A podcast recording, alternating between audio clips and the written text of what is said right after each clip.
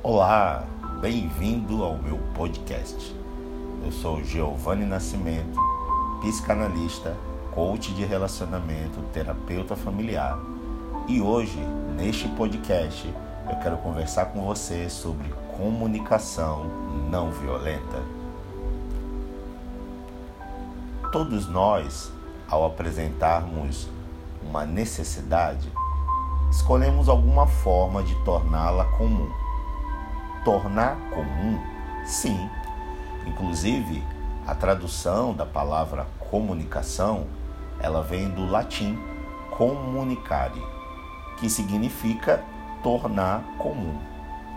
Quando optamos nos comunicar, estamos querendo de uma maneira simples, fácil, entendível para outra pessoa que esta perceba ou entenda que o que necessitamos tem que ser respondido ou preenchido naquele momento. A comunicação não violenta junta esta necessidade, o desejo de ser atendido, com uma forma empática, assertiva, de expressar esta vontade para o outro. Afinal, quando você pede algo, precisa muitas vezes de coragem nem todas as pessoas conseguem simplesmente fazer um pedido. Cria-se um processo na mente, algumas são imbuídas do medo, outras são imbuídas de um desejo talvez até egoísta, enfim. Fatores como a sua criação, o ambiente ou traumas, experiências vividas impactarão na sua forma de se expressar. Isto, por sua vez, afeta outras pessoas. Para alguns, pedir que, por exemplo, chegue cedo, não se atrase, é um motivo de discussão. Não porque aquele ser humano quer brigar, quer discutir. Não. É porque muitas vezes, e na maioria das vezes é assim, não sabemos como, como nos comunicar. Você concorda? A comunicação não violenta, ela veio como uma proposta de juntar alguém que saiba ouvir com outra pessoa que aprendeu a pedir. Mas por que alguém vai saber ouvir? Porque o emissor, você, eu, usaremos caminhos, processos, métodos que farão sentido no ouvido de quem ouve. Interessante, concorda? Como é que funciona a comunicação não violenta? Primeiro passo, ela entende que todos temos necessidades e que, na verdade, enquanto comunicadores, queremos muitas vezes expor estas necessidades. Então ela parte do princípio que você quer algo e o outro também. Já que os dois querem, não faz sentido ter uma comunicação agressiva, violenta, que machuca. Os dois querem algo. Então qual é o primeiro passo? Identificar a necessidade mútua ou a necessidade em comum. Se você quer algo e a outra pessoa também quer, já temos aí um pedaço da estrada da comunicação pavimentado. Então, primeiro passo, os dois têm necessidades. Segundo passo, tanto você que fala como aquela outra pessoa que vai ser o seu receptor, que vai ouvir, vocês dois, ambos, sem dúvida, nunca esqueça disto tem necessidades, mas muito além disto, tem sentimentos. Então, os dois têm necessidades, muitas vezes necessidades em comum, mas os dois têm sentimentos. Uma frase dita de uma forma que afete talvez aquele buraquinho, aquela ferida que cada ser humano carrega, porque todos somos vítimas de algum momento da vida que fomos feridos, machucados, todos. E às vezes, na minha fala, eu toco naquela ferida. Então, uma vez que eu entendo que temos uma necessidade e queremos satisfazê-la, eu não posso esquecer que quem vai ouvir tem sentimentos. Você tem sentimentos. A pessoa que vai ouvir do outro lado também tem sentimentos. Pense nisto. Quantas vezes, querendo que algo aconteça, eu, você, tantas pessoas usamos palavras felinas. Bom, você pode pensar, mas a pessoa escolheu falar daquele jeito. Sim, escolhemos. O problema é que às vezes já está programado aquela escolha. Pense comigo. Quem é que vai ferir? Pense comigo. Quem é que vai machucar? Ferimos porque já fomos feridos um dia. Machucamos porque já fomos machucados. Então, quando eu compreendo que quem se comunica comigo tem sentimentos, eu vou no caminho daquilo que fará sentido e não que trará dor. Entenda isto: o pilar da comunicação não violenta é entender que os dois têm necessidades, que cada um tem seus próprios sentimentos. Quando eu junto isto, necessidades precisam ser preenchidas, porém sentimentos precisam ser respeitados, eu me coloco no lugar da outra pessoa. Aí é o terceiro pilar da comunicação não violenta, a empatia. A comunicação não violenta pode muito bem ser chamada de comunicação empática, porque eu preciso colocar-me no lugar da outra pessoa. Esta palavrinha empatia, ela tem uns primos. Conhece estes? É, ela tem outras palavrinhas que são parentes dela.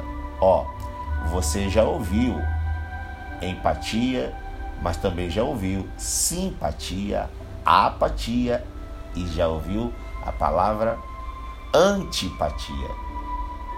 A comunicação não violenta incentiva que você tenha empatia. Mas às vezes a pessoa que vamos expor o que sentimos tem por nós uma antipatia. E você percebe que você está ali falando e ela está te ignorando. E quando ela também está tão mal, desmotivada, desacreditada, que você fala, mas ela não acredita mais em nada. Ela tem agora uma apatia. E existem pessoas que você fala uma palavra, ela completa, a frase faz sentido, esta pessoa tem simpatia. Costuma-se até dizer: Olha, parece que eu te conheço há anos. Mas a antipatia, a apatia e até a simpatia não são bases para ter uma comunicação. Simpatia é eu me identificar com você e já diz a palavra sim, sim para a sua dor. Eu reconheço que você tem um problema. Amigos fazem muito isto, mas ao ponto de colocar-se no seu lugar? A empatia é em de envolvimento, é eu me colocar no seu lugar. Então, quando eu vou falar, eu penso antes. Se fosse comigo, esta frase talvez me machucaria. Ou mesmo que você esteja tão resistente, porque está tão calejado das pancadas da vida, talvez você possa se perguntar: o outro suportaria esta frase? Isto é empatia. E se você conhece um pouco da história da pessoa, você vai lembrar: é, esta frase, deste jeito, vai machucar, porque ela já passou por uma experiência traumática. Isto é empatia. Olha como a comunicação não violenta vai além das fronteiras sociais, além dos traumas, além das, das vidas sofridas que cada ser humano tem. Ela olha a necessidade que tem que ser preenchida, ela pensa nas pessoas, então ela usa os sentimentos e ela se coloca no lugar da pessoa. Bom, entendendo este conceito, A partir de agora, você pode se comunicar seguindo quatro passos. Primeiro passo: seja objetivo, seja específico. Em que sentido?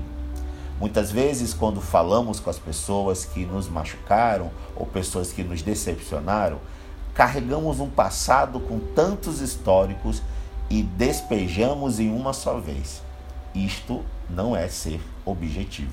Isto não é ser específico. Isto é sequestrar a pessoa para você. Você carrega ela aqui na sua mão e todas as vezes que você quer se vingar, você vai lá e ó, segunda-feira, 10 horas, 5 minutos, você me enganou, você me desapontou. Isto não é ser específico. Bom, primeiro passo, eu sou objetivo e específico. Segundo passo, eu penso que tenho sentimentos e a outra pessoa também. Isto por si só já me ajuda a não ficar lembrando do passado. Por isso que eu sou objetivo e específico. O que eu faço? Eu apresento como eu me sinto. Ao invés de você dizer você é, você faz, você age, diga como você se sente eu me sinto mal quando vejo este comportamento seu. Eu me sinto mal quando vejo você falando assim com os nossos filhos. Eu me sinto mal quando nos atrasamos. Eu me sinto mal quando você não cumpre o que prometeu. Olha, eu, eu, eu. Primeiro passo, sou específico. Segundo passo, digo dos meus sentimentos. O terceiro passo, apresenta a necessidade que eu quero resolver, que eu quero atender. Não adianta eu ficar falando, falando, falando.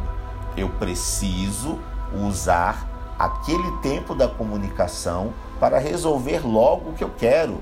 A necessidade tem que ser atendida. Por isso que o primeiro passo indica o norte que essa conversa terá. Se eu fui objetivo, específico, eu vou resolver o problema específico. Eu não vou ficar generalizando, misturando as estações. Não. Quero resolver este problema. Esta é minha necessidade. Então eu vou falar só deste problema, só desta dificuldade. Não vou acusar, vou falar de mim. Aí sim o quarto passo é o êxito, é o pedido. Primeiro passo, seja objetivo, seja específico. Segundo passo, Fale de como você se sente.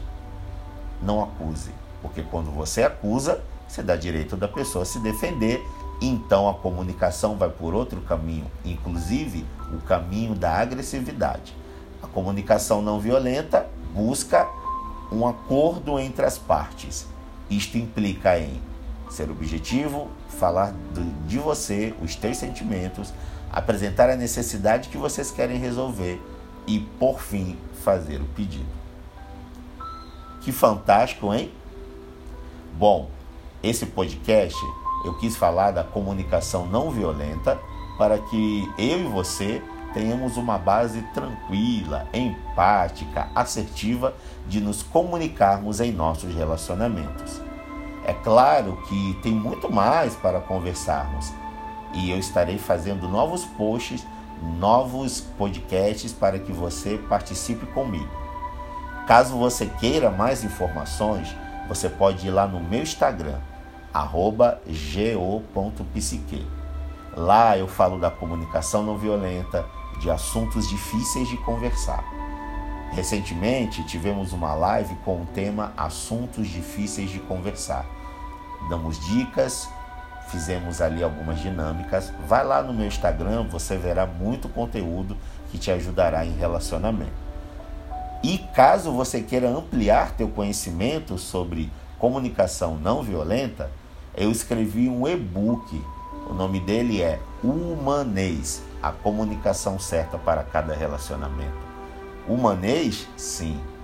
Você talvez fale muito bem o seu português, Talvez aprendeu inglês, francês e humanês, a linguagem de humanos, a linguagem empática. E isto está sendo apresentado lá no meu e-book. Você pode comprá-lo nas plataformas de vendas ou lá no meu próprio Instagram, na minha bio, tem um link que te leva direto para uma página de vendas. Você não vai se arrepender. Então me siga lá no Instagram, gel.psique. Eu tenho alguns vídeos falando sobre muitos assuntos de família e comunicação não violenta no YouTube. Também é Gel Psique. Vai lá. Assim como você ficou comigo este tempo nesse podcast, eu já estou extremamente grato e feliz pela sua atenção eu tenho certeza que nestes outros canais de comunicação, nessas redes sociais, você não se arrependerá. Obrigado por ter ficado comigo até agora. Obrigado por ter ouvido estas informações. Eu quero deixar para você uma expressão muito importante.